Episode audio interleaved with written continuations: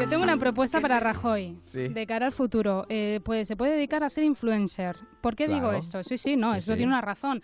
Eh, bueno, me imagino que verían ustedes eh, muy atentamente la- el debate de la moción de censura, la corbata que llevaba Mariano Rajoy. ¿Se acuerdan de ella? Pues no. No. Bueno, Sí, pues una corbata muy elegante, en verde. no. Bueno, hay que decir que se ha agotado. ¿Ah, sí? La corbata que llevaba. Mariano Rajoy Anda. en el debate Mira. se ha agotado una corbata verde muy elegante, pues en 48 horas. Eh, claro, unos mientras estaban pendientes de lo que pasaba en España, otros estaban pendientes De comprar de, corbatas. de comprar Pues como corbatas, diría- efectivamente. sí, sí. Pues como diría Mariano Eva, A como ver, diría Mariano, menos comprar corbata igual y votarme más.